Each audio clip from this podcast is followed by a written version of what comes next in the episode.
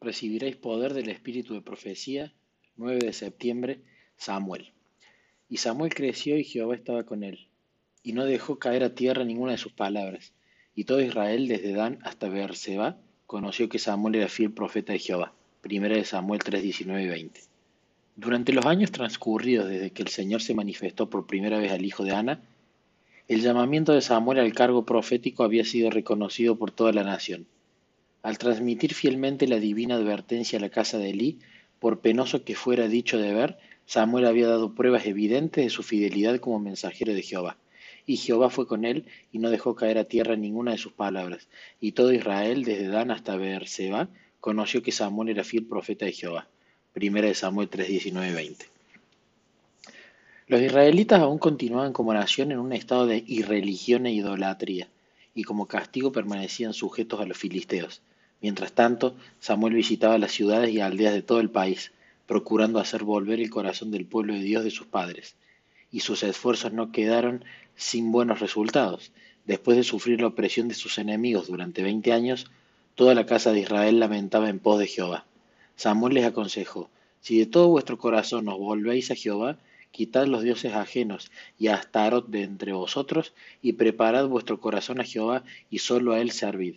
Primera de Samuel 7.3. Aquí vemos que la piedad práctica, la religión del corazón, era enseñada en los días de Samuel como lo fue por Cristo cuando estuvo en la tierra.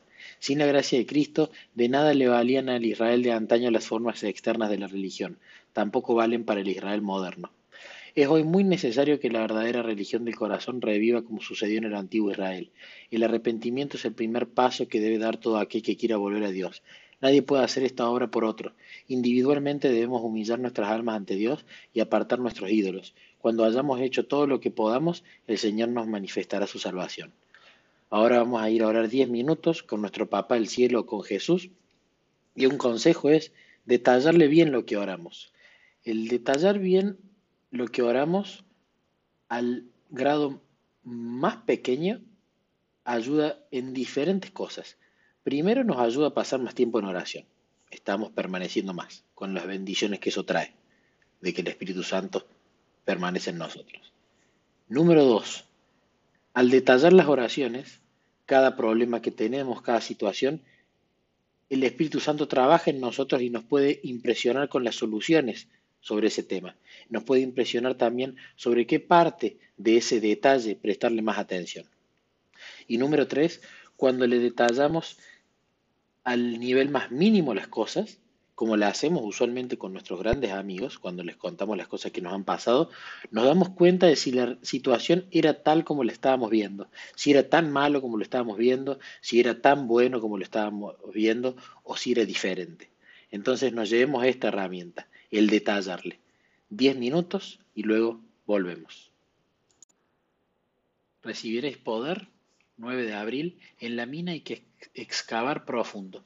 Y estos eran más nobles que los que estaban en Tesalónica, pues recibieron la palabra con toda solicitud, escudriñando cada día las escrituras para ver si estas cosas eran así. Hechos 17:11.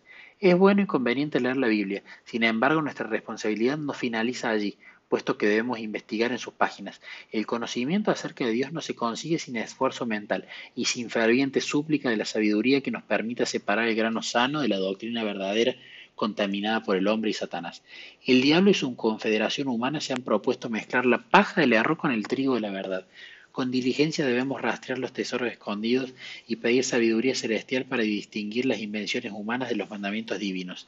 El Espíritu Santo capacitará a los buscadores sinceros para que puedan hallar las preciosas verdades relacionadas con el plan de redención. Deseo que todos entiendan bien que un estudio ocasional de las escrituras no es suficiente. Debemos investigar con todo lo que la expresión implica. El minero explora la tierra con avidez para hallar las vetas de oro. Del mismo modo debemos rastrear los tesoros escondidos de la palabra de Dios que Satanás ha tratado de ocultar del hombre desde hace tanto tiempo. El Señor dijo, el que quiera hacer la voluntad de Dios conocerá si la doctrina es de Dios. En Juan 7:17.